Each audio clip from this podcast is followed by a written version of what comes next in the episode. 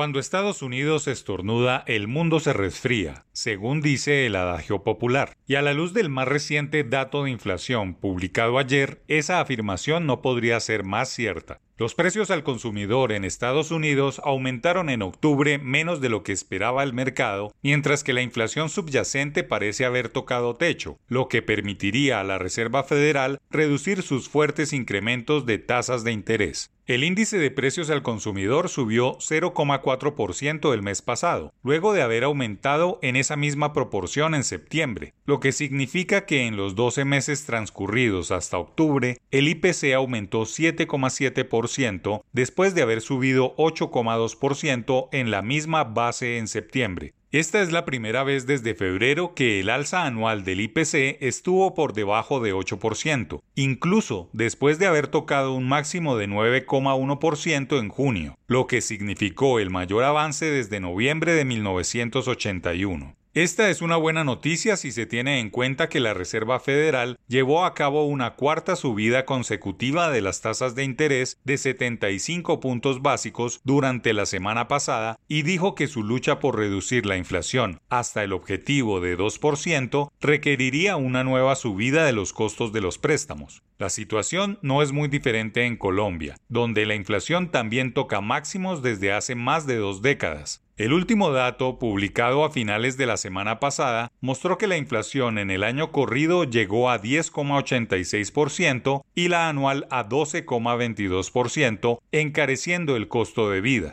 La cifra es la más alta desde marzo desde 1999, cuando el IPC anual llegó a 13,51%. Este panorama ha obligado a los codirectores del Banco de la República a subir las tasas hasta 11% y llevar el costo del dinero a 12% o 13% para final del año, pues siempre son reaccionarios a la fórmula que aplica la Reserva Federal. Que la Fed tenga un discurso menos agresivo después del dato de inflación también le daría señales al Banco de la República para moderar la política monetaria nacional, pero aún se tendrá que analizar el comportamiento del IPC, pues el mismo emisor no espera que baje de 7% anual el próximo año, manteniéndose aún lejos del rango meta según el último informe de política monetaria. El dato de inflación de Estados Unidos le da entonces un respiro a los mercados financieros y es una buena noticia en tanto que, si la Fed modera su discurso de alza de tasas, de alguna manera se mitigan las preocupaciones de fuga de capitales en Colombia por cuenta de un menor balance de rentabilidad versus riesgo en el país norteamericano. La cifra incluso se sintió en el precio del dólar, que ya completó tres jornadas consecutivas a la baja y ayer cayó con fuerza más de 100 pesos, cerrando por debajo de los 4.810 pesos por primera vez desde hace tres semanas.